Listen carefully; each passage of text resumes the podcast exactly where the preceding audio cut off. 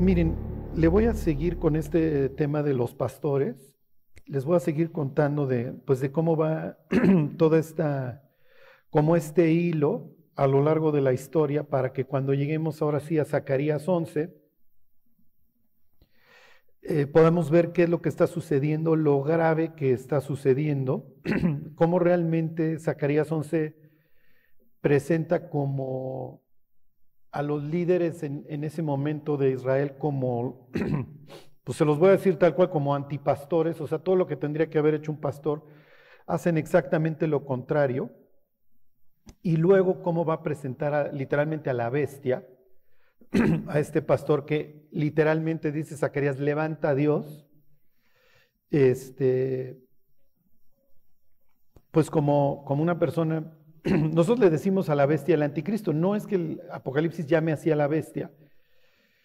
Realmente es la influencia de Hollywood, ¿sí? Porque la palabra anticristo la tomamos de primera de Juan y no se está refiriendo ahí a una persona que sube del abismo. Sí, no, pues ¿quién es el que, el que niega que bien vino el Hijo en carne? Pues ese es el anticristo, ¿no? Entonces, pero bueno, pues Hollywood luego ya con don Damián, ¿se acuerdan? Y sus tres seises en el coco, pues como que se le quedó la figura. La Biblia le llama el inicuo, el hijo de perdición, este, la bestia, entre otros nombres. ¿Sí? Aquí Zacarías le va a llamar el pastor inútil. ¿Ok? Lo que quiero que vean es cómo, cómo, qué opina Dios de los pastores, cómo influye su vida sobre el pueblo y literalmente cómo pueden ayudar a que el pueblo prospere. Y no, no lo digo en el antiguo pacto, la consecuencia material sería, precisamente es una consecuencia, pero la idea es que mientras que el pueblo camine con Dios, este, van a tener esta prosperidad, no solo material, sino también espiritual. Y ahí, pues los líderes eran claves, ¿sí? Bueno, miren, váyanse a Hechos 7. Les voy a hacer un, un quiz bíblico. Esto es típico, sí, Ciro, este, no me acuerdo si Ulises, que también se llamaba Odiseo, ¿se acuerdan? también este, pues lo tienen que esconder para que no lo maten, porque hay todas unas profecías. En el caso de Ciro también, pues cuenta la leyenda que como había una profecía de que iba a derrocar al, rey, el rey se encarga de que su nieto nunca nazca y eventualmente nace y acaban con unos campesinos y, eventualmente Ciro crece. Y... Entonces, como que esta, esta mitología del, del, héroe, algo sabía el diablo que la andaba copiando por ahí. Este, entonces, miren, váyanse Hechos 7 y que cuente la historia Esteban. Y ahorita me regreso a este tema, ¿ok? Dice 7.17, eh, pero cuando se acercaba el tiempo de la promesa que Dios había jurado a Abraham, le hace el regreso y que tengan su tierra, el pueblo creció y se multiplicó en Egipto. Es lo que dice Éxodo 1, ¿se acuerdan? El pueblo fructifica y se multiplica. Y entonces Faraón va a ser presentado como el mismísimo diablo que quiere eh, precisamente evitar el propósito del pueblo de Dios. Acuérdense que ese es el propósito que se le da a Adán y posteriormente en el reinicio, por así decirlo, a Noé, fructificad y multiplicaos. ¿Y, ¿Y qué es lo que hace el pueblo de Israel en Egipto? Fructifica y se multiplica, ¿ok?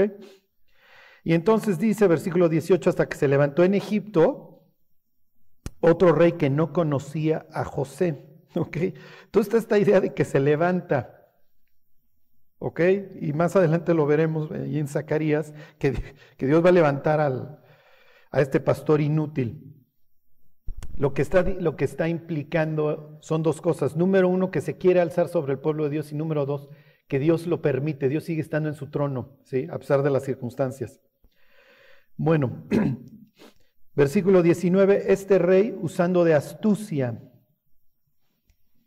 Nuevamente esta comparación con, con el diablo, piensen en Génesis 3, pero la serpiente era más astuta, ¿Ok? La palabra en hebreo es arum, es artero.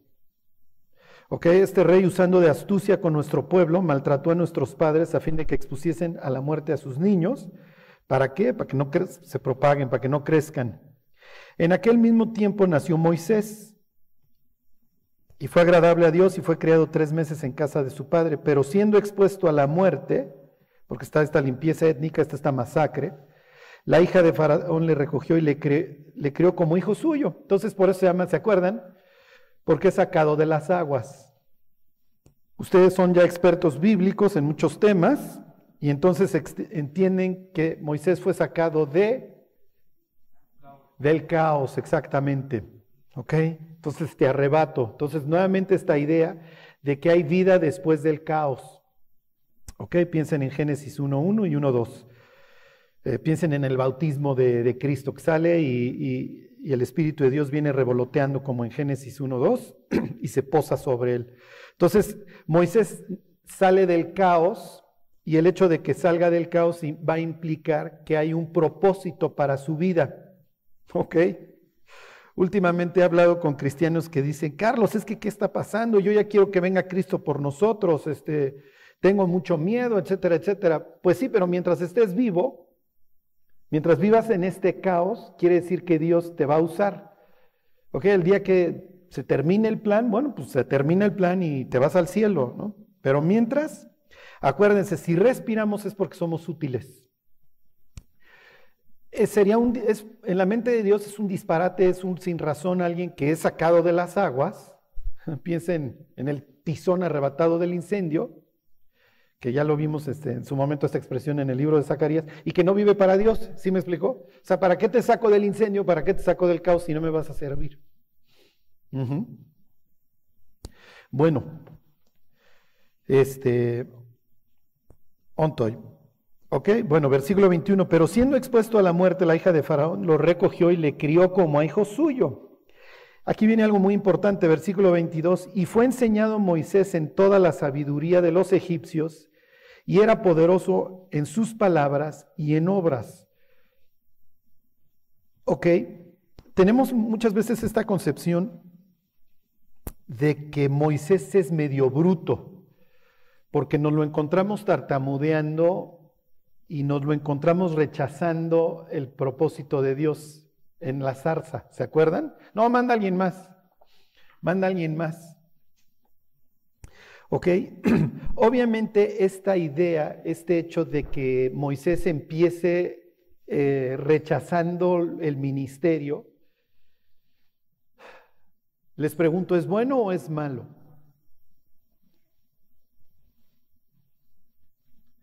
A ver, ve Moisés, al grado que Dios se va a enojar.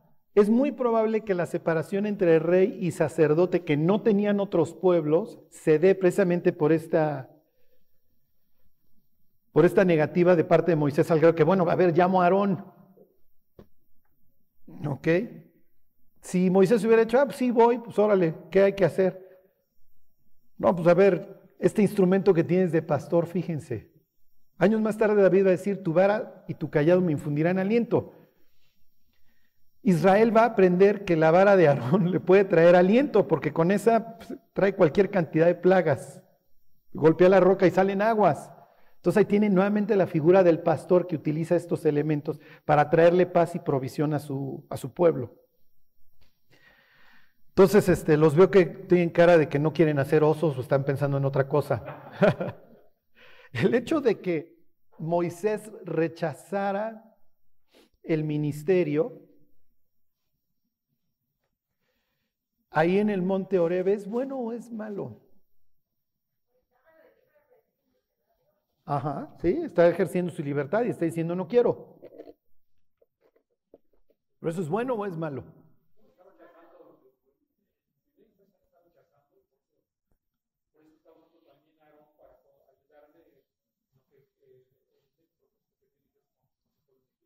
Ok, entonces Mayolo dice, sí está bien que rechace, además eso trae Aarón.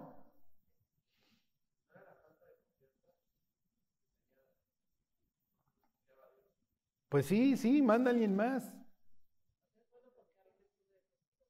Es bueno. Díganme una persona que, que rechaza el ministerio en la Biblia, que no quiere. Jonás, Jonás, Jonás es el vivo ejemplo. ¿Ok? Entonces, ¿y en el caso de Jonás fue bueno o fue malo? ¿Fue bueno? ¿Cómo que fue bueno? ¿Mande? Ok, entonces ahora piensen en los motivos. Ok, piensen, Jonás es el vivo ejemplo de alguien que rechaza el ministerio. ¿Por qué motivo? ¿Por buenos o por malos? Exactamente. Jonás es la viva imagen de alguien que rechaza el ministerio por malos motivos. ¿Sí? Porque, oye, yo no le voy a hablar a los mendigos asirios. O sea, son unos desgraciados y además tenían su problema con la frontera, ¿se acuerdan? Y Jonás precisamente había profetizado que iban a recuperar parte de la frontera. Ahí en el, en el noreste. ¿no? Entonces, ¿yo qué les voy a decir a estos cuates? Que además eventualmente se van a convertir en un pueblo sanguinario y, repugnante. ¿no? Este, díganme otra persona.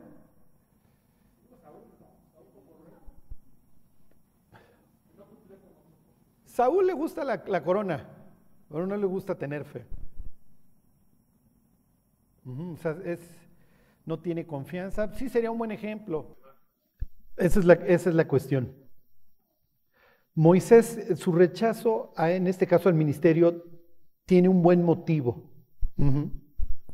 Y ahorita, este, y ahorita les quiero que vean.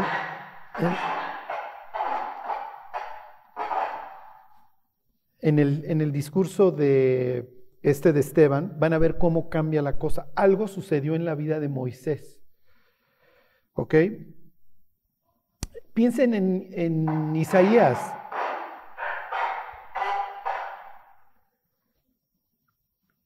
Ajá. O sea, envíame a mí, pero he visto a Jehová de los ejércitos, ¿sí me explicó? Está esta parte como agridulce de que entiendo de que me estás dando un paquete gigantesco.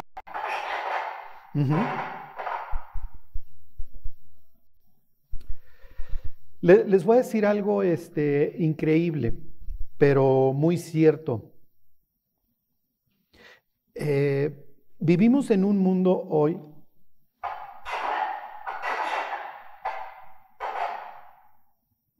somos una especie de Moiséses que hemos sido enseñados en toda la sabiduría de Egipto. ¿Ok? Entonces aquí Esteban nos presenta a un Moisés poderoso este, en sus palabras. Y más adelante nos, o, bueno, más atrás le diríamos a Esteban, no es cierto, Esteban. Si algo caracterizaba a, Moisés, no, no, era el poder de sus palabras. El Señor es tartamudo.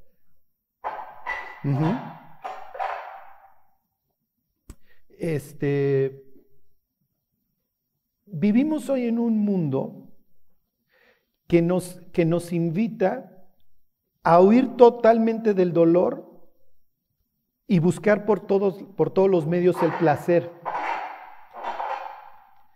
¿Sí? Desgraciadamente, la cantidad de placer que, que, el mundo nos ofrece y que hoy está totalmente disponible, ha dejado a la humanidad totalmente destruida. Piensen en la salud. ¿Cuánto se tardaban hace 100 años en hacer un pastel?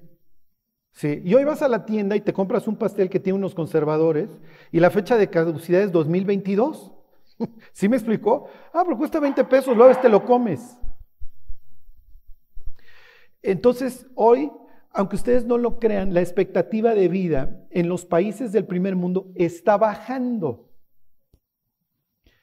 En el primer mundo es donde más se consumen ansiolíticos. ¿Sí? Entonces, hoy el mundo está enfermo, está deprimido y está endeudado. Porque tengo a mi disposición muchos créditos y entonces, en vez de trabajar para comprarme algo, pido prestado. Y esto y miren, y esto expone nuestra vida, porque el día que los malandrines suban tantito las tasas se acabó, porque ya no me alcanza para pagar mis créditos, mi sueldo ya no me alcanza. Sube tantito la inflación, suben los precios, sí, pero mis ingresos no suben al mismo ritmo y quiebro. Y quiebra todo y se acabó todo. Somos víctimas de esta búsqueda del placer. Hace 100 años, bueno, me quiero comprar estos zapatos, pues ni modo, tengo que ahorrar porque me los quiero comprar. Hoy no, hoy saco la tarjeta de crédito y espero temblando que llegue el estado de cuenta. ¿Sí?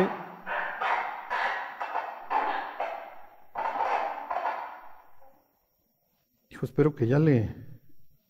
Ya para estos instantes se nos hubiera caído el edificio 10 veces.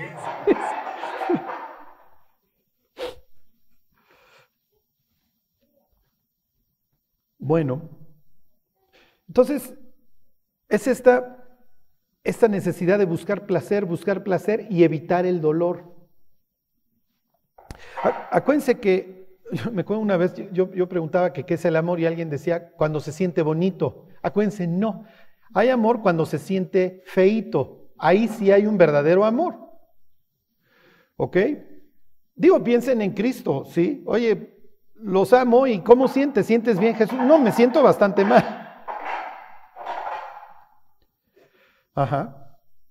Entonces, quiero decirles, eh, lo que estén padeciendo, lo que estén sufriendo, es parte de la vida y es parte de nuestra preparación como servidores de Dios. Sin dolor no podemos progresar.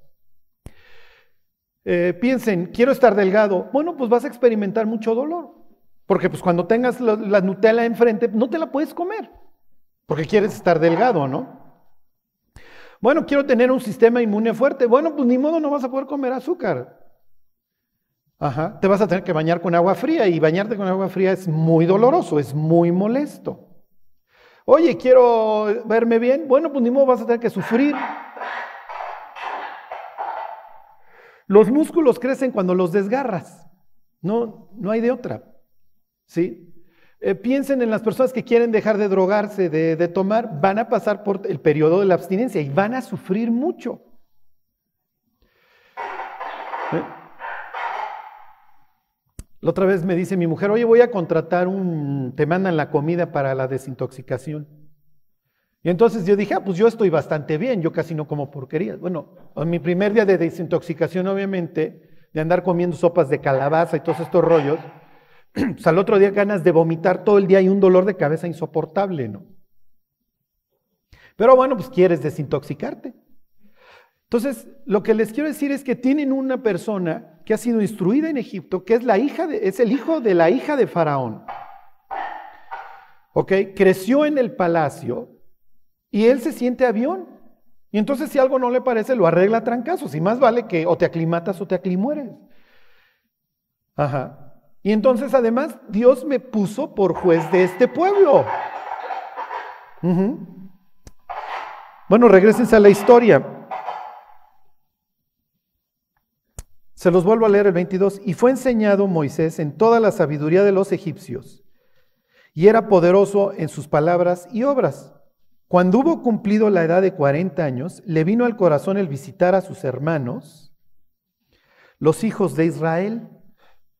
Esta expresión de que los fue a visitar es la misma que va a usar Dios en el Éxodo. Voy a visitarlos. Jehová ha visitado a su pueblo. ¿Ok? O sea, he visto su aflicción. Esa es la idea. ¿Ok? Este, los, los, los estoy escuchando. Entonces, Moisés es presentado como el mensajero de Dios. Ok, entonces ya salió el supercuate, que además para este momento he llegado, ¿sí? Dice versículo 24, y al ver a uno que era maltratado lo defendió, e hiriendo al egipcio vengó al oprimido. ¿Por qué? Versículo 23, aquí lo aclara Esteban. Pero él pensaba que sus hermanos comprendían a ver, mis cuates, lo tienen que entender, ¿no? Que Dios les daría libertad por mano suya, pero ellos no lo habían entendido así. El único que sabía que él iba a ser el libertador de Israel era Moisés. O sea, entonces, ¿qué sucede? ¿Por qué años más tarde rechaza el ministerio? Si para esto estoy. O sea, a Moisés le queda claro que hay un propósito para su vida. Hey, me extrajeron del caos, me extrajeron de las aguas Y además yo crecí en el palacio, seguramente crecí en el palacio por alguna razón y fui instruido en toda la sabiduría de los egipcios. Además, toda la sabiduría de los egipcios tiene que ver con la muerte. ¿Ok? Fíjense, versículo 26. Y al día siguiente se presentó a unos de ellos que reñían y los ponía en paz, diciendo, varones, hermanos, ¿por qué os maltratáis el uno al otro? Entonces el que maltrataba a su prójimo le rechazó diciendo, ¿quién te ha puesto por gobernante y juez sobre nosotros? Ok. Eventualmente lo va a hacer. Al grado que su suegro y otro le va a decir, oye, pídele a alguien que te ayude porque juzgas todo el día. Versículo 28, ¿quieres tú matarme como mataste ayer al egipcio? Al oír esta palabra, Moisés huyó y vivió como extranjero en tierra de Madián, ok, donde engendró dos hijos. Ok, el Señor huye y vive como extranjero. Ahorita vamos a hacer una, una escala ahí en el libro de Oseas para que vean esta constante. ¿Ok? y, vayan viendo cómo Dios va formando a estos grandes hombres a través de muchas penurias. Ok, versículo 30. Pasados 40 años, un ángel se le apareció en el desierto del monte Sinaí en llama de fuego en una zarza. ¿Qué estaba haciendo Moisés? ¿Mm? Ajá. Estaba, estaba pastoreando. ¿Qué ovejas estaba pastoreando? Las de su suegro. Miren, todo esto se los estoy haciendo así como Mr. Miyagi, aunque digan, bueno, Charlie, ¿qué tiene que ver esto con Zacarías 11? Para que cuando lleguemos ya hayan pulido el piso y pintado la barda. ¿Ok? Todo esto tiene mucho que ver con lo que vamos a analizar luego en, Zacarías 11 para que vean cómo esto se va a pudrir de forma horrible, así va a continuar y para cuando Jesús llega a los evangelios, van a tener unos, entre comillas, pastores totalmente corrompidos y un pueblo totalmente destruido. ¿Ok? Al grado que Pedro, cuando predica ahí en Hechos 2, en el versículo 40 les dice, sean salvos de esta perversa generación. Sean salvos de esta generación. ¿De qué generación? De la que ordenó el asesinato de Dios. O sea, la, sopa a ir pudriendo, pudriendo, pudriendo al grado de que esto ya es insostenible y me volteó con los gentiles. Ok, esto es muy importante. Moisés huye y se vuelve pastor y se vuelve pastor alquilado. No son suyas las ovejas. ¿Ok? Bueno, regresense tantito, váyanse a Oseas. Vamos, vamos camino a, a, Éxodo 3. Pero hagan una, hagan pausa este, en Oseas. Oseas está pasando este, Daniel al versículo 12. Esto va a ser una constante, 12, 12. Este, este pobre infeliz este, de Jacob. Y con esto se les va a redondear muchas cosas. Por eso cuando dice que las matan, que las engordan nomás para matarlas, es, eh, hagan de cuenta que es como el antitrabajo de Dios. Todo lo que Dios hubiera querido para un buen pastor, los pastores de Zacarías 11 lo hacen. Por eso dice, me impacienté y, maté a tres de ellos. Y además, miren, yo los quise pastorear, y si, pero no, ¿saben qué? Ya no los aguanto. Y si les parece, denme mi lana. ¿Se acuerdan? Es un pasaje como críptico, que se lo leemos a los judíos. Mira, aquí dice, y pesaron por mi salario este, tantas piezas de plata, ¿no? ¿Cuántas dice? 30, ¿no? Era el precio de un, de un esclavo. Eh, bendito precio con el que me estimaron, aviéntenlo ahí al tesoro. ¿Se acuerdan? Está hablando obviamente de Jesús. Pero cuando lo analicemos ahí, este pasaje, que efectivamente está hablando de lo que, por lo que lo vendió Judas, es la idea de que, miren, los pastores eran totalmente inútiles, estaban nada más engordando a las ovejas para su propio provecho. Yo los quise pastorear, pero no quisieron. Y cuando les dije, oigan, pues en mi, intento fallido de ser su pastor, pues no lo logré, pues denme mi lana por estos tres años y medio de ministerio, ahí están tus 30 piezas de plata y lárgate. Piensen en los que le dieron el dinero a Judas cuando leían este pasaje de Zacarías. Y recordando todos estos ejemplos, porque eran públicos y que seguramente la gente mencionaba, de cuando Jesús se refería a sí mismo como el buen pastor que da su vida por las ovejas. Bueno, fíjense, ahí están en Oseas 12, dice el 12:12. 12. Pero Jacob huyó a tierra de Aram. Exactamente la misma expresión que acabamos de leer en Hechos 7 cuando, cuando Esteban cuenta la historia de, de Moisés. Los dos huyen. Uno huye a Madián, ok, le hace al oriente. El otro Aram le hace al oriente. ¿Ok? Y luego dice, Israel sirvió para adquirir mujer y por adquirir mujer fue pastor y entonces se dedica a pastorear ovejas que no son de él. Y durante estos 20 años Dios va a trabajar en la vida de Jacob para que deje de ser el tranza y para que se convierta en un gran hombre de Dios y pueda ser considerado un gran patriarca como lo habían sido su papá y su abuelo. Y eventualmente se convierte en un gran patriarca. ¿Ok? Pero Dios tuvo que trabajar en él 20 años. Ok, ahora sí váyanse a, a Éxodo al capítulo 3. Y lo que vamos a ver, que espero que sea muy alentador para nuestras vidas, es Dios trabajando en la vida de un hombre poderoso en palabras y en obras, pero total y perfectamente inútil para Dios. ¿Ok? Es horrible lo que les estoy diciendo. O sea, Moisés cree que creció en el palacio y que fue instruido en toda, en toda la sabiduría de Egipto con el propósito de servirle a Dios. Y cuando sale precisamente para ya emancipar a su pueblo, lo, que, lo único que, como va a resolver los problemas es como lo resuelven los egipcios, a trancazos. Oye Dios, ¿qué me estás diciendo? Bueno, lo que te estoy diciendo es que tienes que desaprender todo lo que aprendiste, porque lo que aprendiste en el mundo te da mucha confianza en ti mismo y a la hora de los trancazos eso no te va a servir. Piensen en el matrimonio. No, no, yo, yo me considero una buena persona, yo creo que voy a ser muy feliz cuando me case. Y apenas regresa la pareja de la luna de miel, empieza a buscar consejería. ¿Me explicó? Porque ya nos aventamos los trastes en la luna de miel. Pues sí, hay que desaprender todo lo que aprendiste. A ver, dime dónde aprendiste a arreglar los problemas en el matrimonio. Mm, pues en mi casa. ¿Y cómo los arreglaban ahí? Cuando las parejas se van a casar, siempre les digo, mira, no entran tú y tu cónyuge a la casa. ¿eh? Piensa los peores momentos de tus papás. Piensa en los peores momentos de tu suegro. Mételos a una licuadora. Ese es tu hogar. Esa es la información que llevas para cuando vengan los problemas. ¿Ok? Bueno, entonces, ¿qué hay que hacer? Hay que desaprender todo este camino. ¿Para qué? Para arreglar los problemas, no como los arreglaba Moisés matando a la gente a trancazos, sino conforme, sino conforme al plan de Dios. Porque a la primera de cambios en el desierto que el pueblo se quejara, ¿sí me explicó? Moisés iba a envenenar el río, iba a matar a todo el pueblo.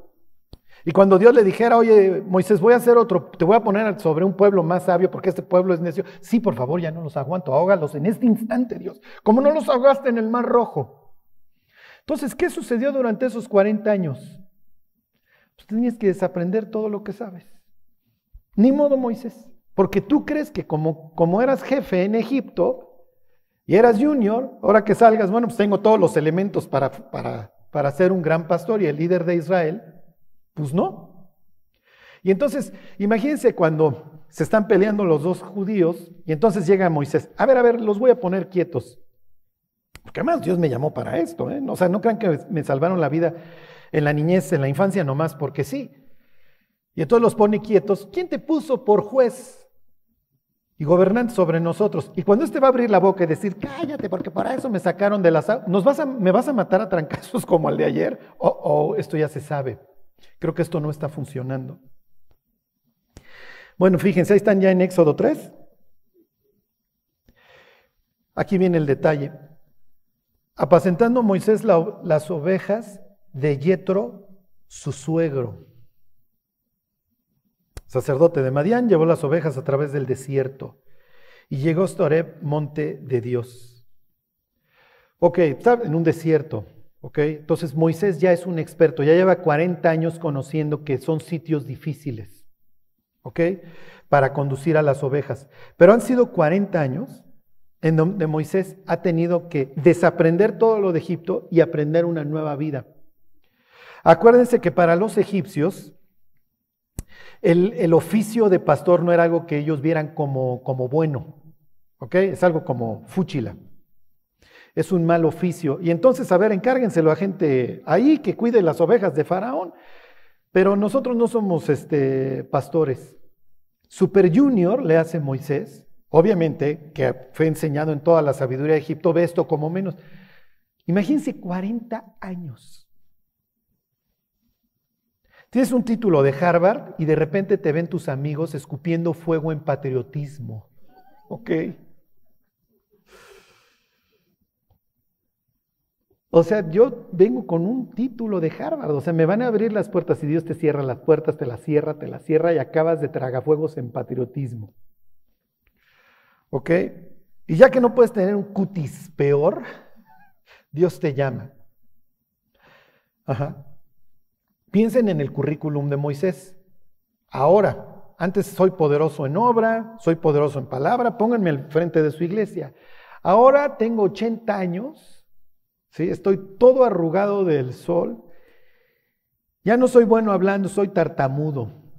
¿sí? Con las únicas que me explayo son con copito de nieve, con manchita en el ojo, con la roja grande. ¿Sí me explicó? Con todos los apodos que les he ido poniendo a mis ovejas que escuchan mi voz. Y además, pues prácticamente soy un mantenido porque pues soy pastor, pero ni siquiera soy dueño de las ovejas. Y esto se va a convertir en el paradigma, esto se va a convertir como en la nota de un buen líder. Desaprende todo lo que aprendió en el mundo, no se avienta a la primera de cambios a agarrar lo que Dios le avienta, o sea, hace sus cálculos, como diría Jesús, antes de salir a la guerra, y entiende que su autoridad es una autoridad delegada y que las ovejas no son de él, no las puede abusar. Y este va a ser así, como la fórmula que Dios va a dejar para todos los pastores. Por eso en Zacarías Dios tiene estas quejas amargas, porque los pastores en Zacarías se comportan como si las ovejas fueran de ellos. ¿Ok? Miren, váyanse a Éxodo 15. La Biblia va a presentar aquí a Dios como un pastor y a Moisés como su pastor secundario. Y va a haber dos palabras que se van a tener que, que aprender, que son Nahal y Nahag. Nahal es pastorear, es guiar. Y Nahag, lo único que cambia es la G, es conducir, es la misma idea, pero con el concepto de que tienes que ser paciente, que los tienes que llevar este, con paciencia. Perdón, ese es Nahal. La semana pasada veíamos este pasaje en donde Saúl le dice a, a su hermano, oye, pues vente conmigo. Y le dice, no, tengo que ir, tengo, las tengo que llevar, tengo recién paridas y las tengo que najal, las tengo que conducir con cuidado. ¿Ok?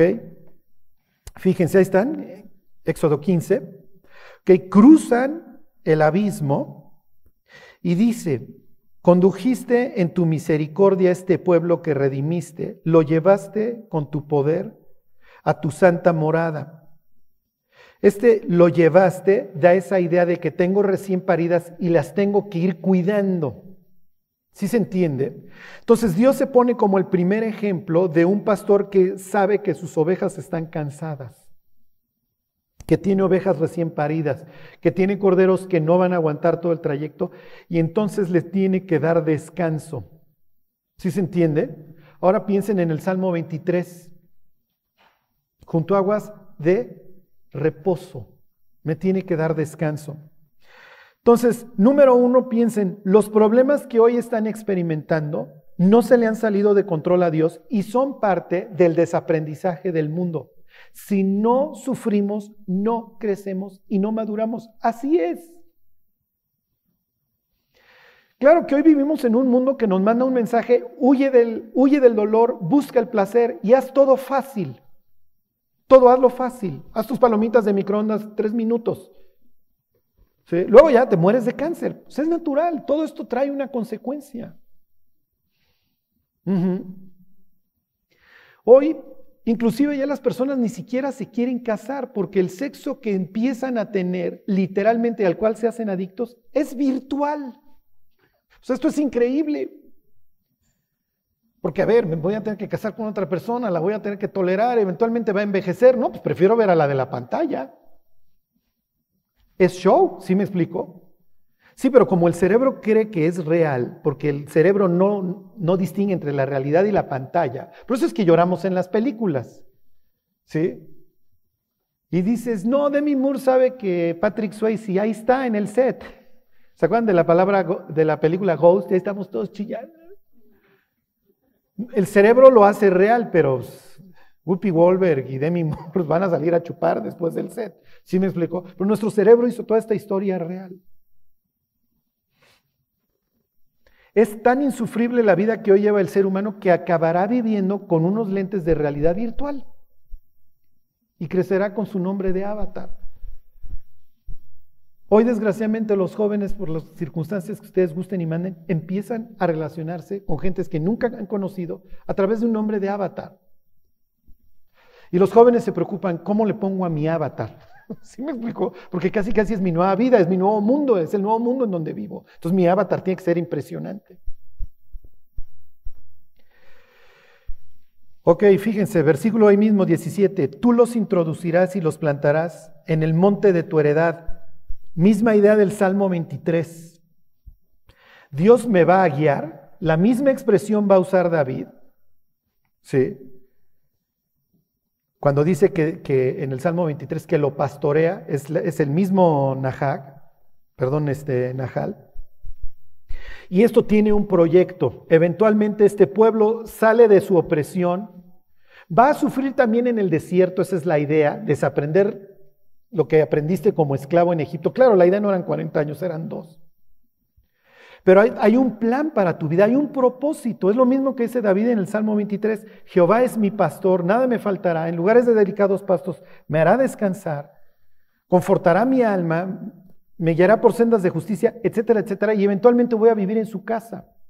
Aquí tienen la misma idea, te saco de la esclavitud y del caos, te paso por el abismo, y ¿qué dice? Versículo 17, tú los introducirás y los plantarás, y esto tiene mucho que ver más adelante, en el monte de tu heredad, en el lugar de tu morada que tú has preparado, oh Jehová, en el santuario que tus manos, oh Jehová, han afirmado. Hay un plan para tu vida, y ese plan incluye eventualmente la llegada a tu morada eterna. Mientras eres una oveja que sigues a tu pastor, este pastor te va a proveer. Va a haber épocas difíciles en las cuales vas a tener que confiar. Y dentro de las cosas que te va a dar está el agua, están los pastos y está el descanso. ¿Ok, mis queridos? Es muy importante que descansemos en Dios. Nos podemos morir del afán. Así se mueren las ovejas. O podemos confiar en que Dios va a tener cuidado de nuestra vida. Piensen, imaginen que el Salmo 23 ya hubiera estado escrito en el paraíso. Y entonces tienes a Eva memorizando el Salmo 23, Jehová es mi pastor, nada me faltará, Jehová es mi pastor, nada me faltará. Y entonces llega el Satán con que Dios os ha dicho, no comáis de ningún árbol del huerto, Señor es mi pastor, nada me faltará. El Señor es mi pastor, nada me faltará. Oye, ¿qué onda? Qué malo Dios que no quiere que ustedes sean como el resto de los dioses, ¿eh? Jehová es mi pastor, nada me faltará. Mira el fruto, es agradable a los ojos, bueno para alcanzar sabiduría. Piensa en los deseos de la carne. Jehová es mi pastor, nada me faltará. Jehová es mi pastor, nada me faltará. Come de ese. No, Dios es mi pastor, nada me faltará. Yo, estoy, yo confío en Él. El mensaje hoy en este mundo espantoso es todo te falta, todo te falta, necesitas ese nuevo, lo que ustedes quieran. Rayita. Ay, mira, tu cónyuge es que se, queja de todo, es problemático, es problemática. Este, ¿Por qué? Adán, lo que tú necesitas es un nuevo amor.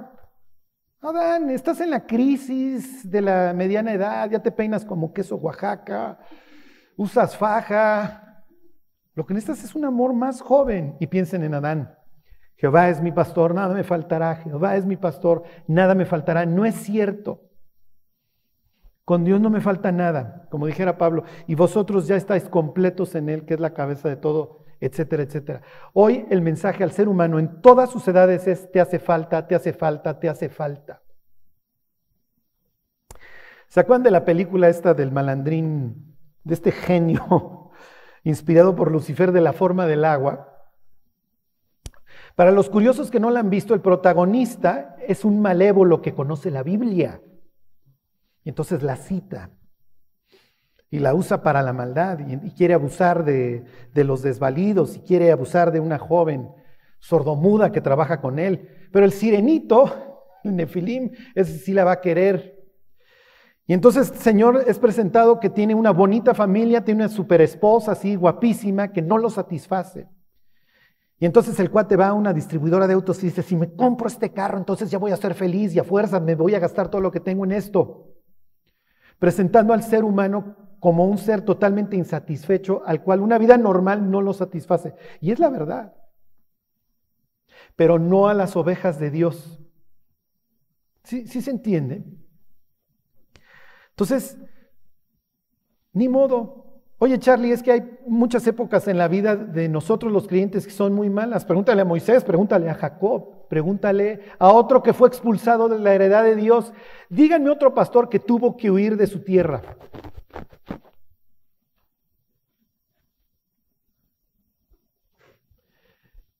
Ya les dije todo, ya les di la respuesta. Pastor y tuvo que huir de su tierra.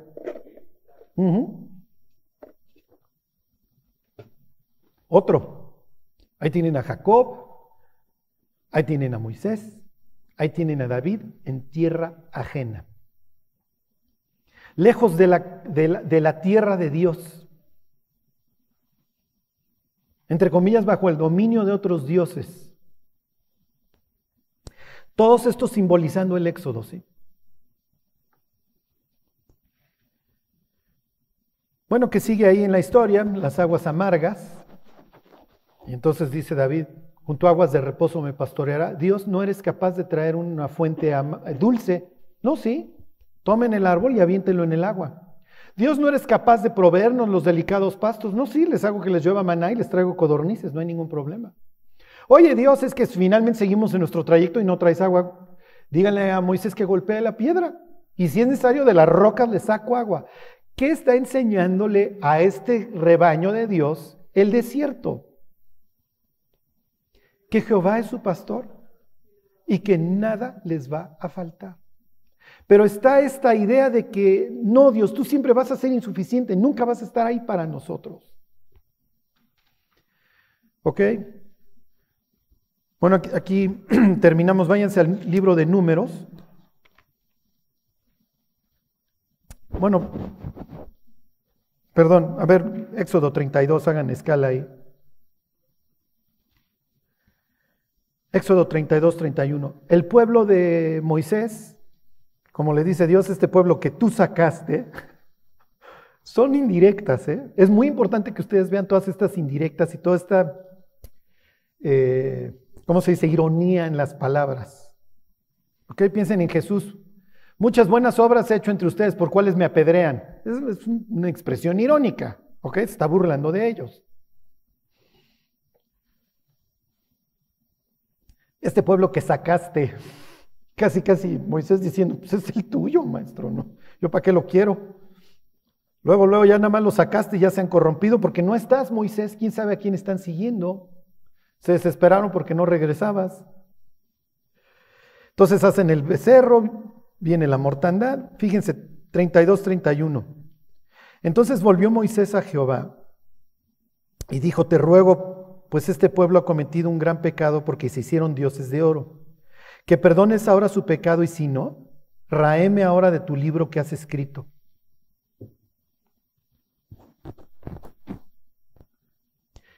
¿Qué corazón está presentando Moisés? Mira Dios, estoy dispuesto a dar mi vida por este pueblo. Moisés ha madurado durante esos 40 años. El conflicto con Faraón se ve que lo dejó bastante sacudido y estos tiempos ahí en el, en el desierto han dejado ahí huellas indelebles. O sea, Moisés se está convirtiendo cada vez más en ese gran líder que, que necesita el pueblo. ¿Y a qué me refiero ese gran líder? Ya empieza a ver los deseos de Dios como los suyos y las aflicciones del pueblo las empieza a vivir en carne propia. Y ahora no solamente eso, sino que está dispuesto a dar su vida por el pueblo. Y entonces Dios le contesta, no, no, cállate, al que yo quiera quitar del libro lo quito, esas son decisiones mías pero ya tiene una persona que se va a dedicar a interceder por un pueblo que muchas veces no lo va a querer a él y que ya no ven el momento de apedrearlo. Pero Moisés va a estar ahí de rodillas y de rodillas y de rodillas por su pueblo. Las aflicciones del pueblo van a ser las de él y eventualmente la prohibición de entrar a la tierra prometida le va a caer a él también.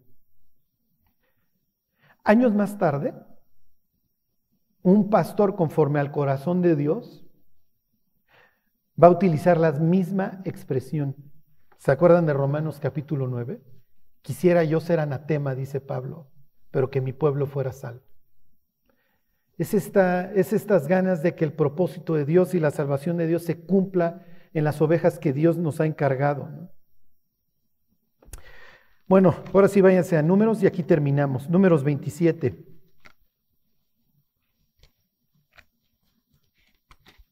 Y cuando digo que Dios nos ha encargado, me refiero a todos, a todos.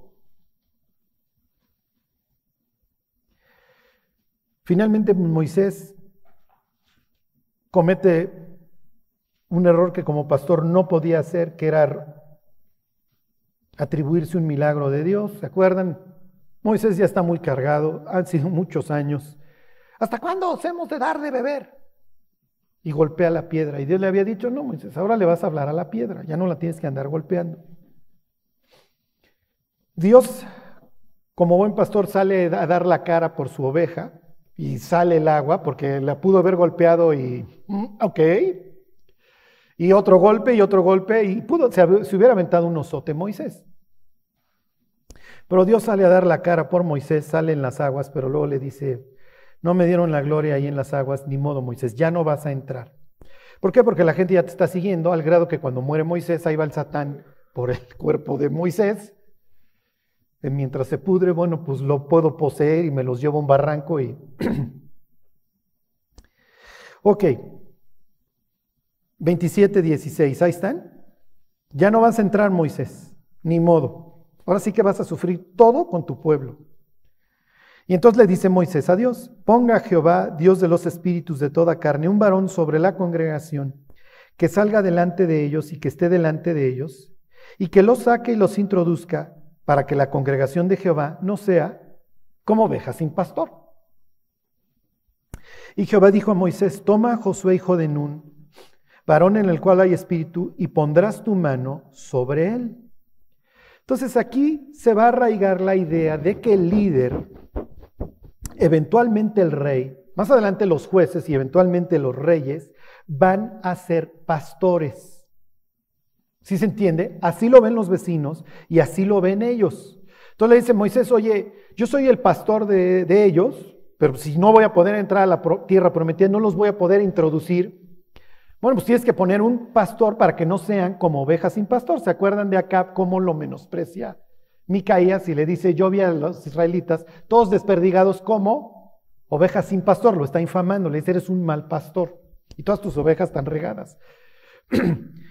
ok, está bien, pon a, trae a Josué, mi espíritu está sobre él y él va a ser el nuevo pastor. Y el pastor va a tener que tener una característica, y con esto ahora sí terminamos. Váyanse a Josué capítulo 1. Nada más les leo el versículo y se van a fijar o fíjense, en el resto de la historia, cuando lean los libros de reyes y de crónicas, el rey va a ser bueno o malo según exista una característica que va a definir nada más eso. Y obviamente la comparación va a ser con David, porque acerca de David esto se va a repetir y se va a repetir. ¿Se acuerdan que Rubén, Gad y media Manasés se quedan del otro lado del Jordán? Y entonces les dice Josué, oigan, acuérdense que ustedes tienen que cruzar a la guerra, ¿eh? Y entonces le dicen, está bien, sí, vamos a cruzar con ustedes a la guerra y te damos tu autoridad, Josué. Pero solamente te vamos a exigir una cosa. Ahí está, Josué 1.17. Bueno, miren, se los leo desde el 16. Entonces respondieron a Josué diciendo, nosotros haremos todas las cosas que has mandado e iremos a donde quiera que nos mandes. De la manera que obedecimos a Moisés en todas las cosas, así te obedeceremos a ti, solamente que Jehová tu Dios esté contigo, como estuvo con Moisés. Esa va a ser la característica que Dios le va a exigir a los pastores, a los líderes. Si yo no estoy contigo, tu liderazgo no sirve de absolutamente nada. Entonces, para resumirles, los pastores tenían que desaprender lo que el mundo les había enseñado y aprender de Dios. Iban a tener que sufrir, como sufrió David, como sufrió, sufrió este Jacob, como sufrió Moisés. Iban a tener que administrar cosas que no eran propias. Así lo va a regañar, lo vemos la próxima semana, el hermano mayor a, a David. A ver, ¿dónde están esas ovejas de nuestro papá? que ni siquiera son tuyas, seguro te valen y ya las abandonaste. Pues sí, no son mías, pero las cuido y doy mi vida por ellas, aunque no sean mías. Y Dios va a tener que estar con ellos. La próxima semana vemos así como el arquetipo, otro, que es Moisés y David, del buen pastor, que además aprendieron que ellos a su vez eran ovejas. ¿Ok? Y piensen en estas referencias a David cuando le hablen a Saúl, le van a decir, mira, yo conozco un cuate que es vigoroso, sabe tocar. ¿Y se acuerdan? Y Jehová está con él. Entonces, mira, Josué, te seguimos a donde quieras, pero nada más queremos estar seguros de una cosa, que Dios está contigo. Porque si Dios está contigo, no queremos ir contigo ni a la esquina. Nos vas a llevar, a la, nos vas a llevar al barranco, nos vas a llevar a la desgracia. Mateo 23 arranca Jesús diciendo, en la cátedra de Moisés, se refiere a un asiento que había en las sinagogas que se llamaba el asiento de Moisés, se sientan los escribas y fariseos. Así que todo lo que digan que hagáis, guardadlo y hacedlo, mas no hagáis conforme a sus obras. Porque dicen y no hacen. Antes hacen todas sus obras para ser vistos por los hombres, y atan cargas pesadas y difíciles sobre los hombros de los hombres, pero ellos ni con un dedo quieren moverlas y se arranca. Hay de vosotros, escribas y fariseos hipócritas, que diezmáis, bla, bla, bla, bla, bla, bla, bla, bla, bla, bla, hasta que acaba en vuestra casa os es dejada desierta. Todo ese liderazgo está siendo, le está siendo arrancada esta idea de la presencia de Dios y me voy a buscar unos en los cuales voy a derramar mi presencia, mi espíritu. ¿Para qué? Para me voy a buscar pastores conforme a mi corazón y que ellos los guíen. No solamente, y eso lo vemos la próxima semana, de entre los judíos, sino también de entre los gentiles. Ok, cada uno de nosotros mientras vive experimentará esto, el dolor, el sufrimiento, el miedo, a veces la falta de confianza. Dios, sí vas a, sí vas a intervenir, sí vas a estar ahí para mí.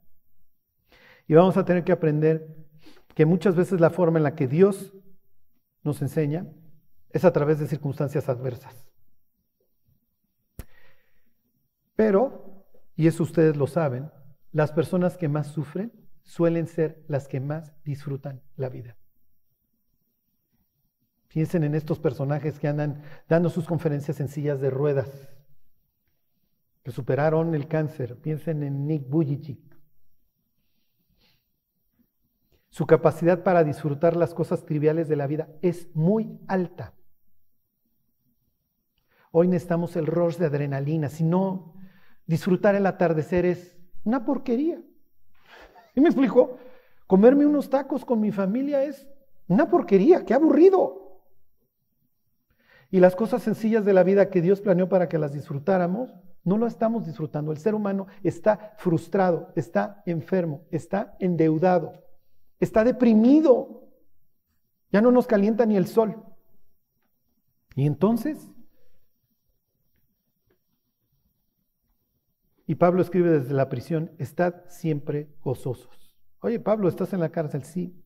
Pero la felicidad depende de las circunstancias, el gozo depende de que caminemos con el pastor.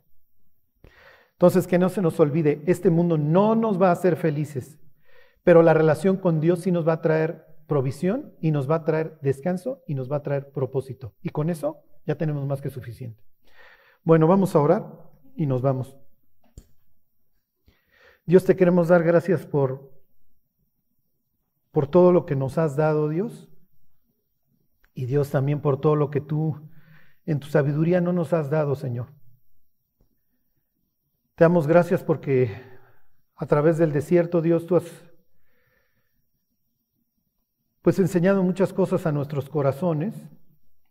Solo te pedimos que siempre nos recuerdes que tú estás ahí, Dios, y que tú nos traigas esa satisfacción que solamente tú puedes producir en el corazón de las personas, Dios. Guarda tu iglesia, Dios, cuídala, bendícela. Haz que nos multipliquemos, Dios, y que muchas personas quieran seguir a este rebaño, Dios, que se quieran unir y conocerte y servirte y eventualmente llegar a la morada que tú has preparado para cada uno de nosotros. Te lo agradecemos todo, Señor, en el nombre de Jesús. Amén.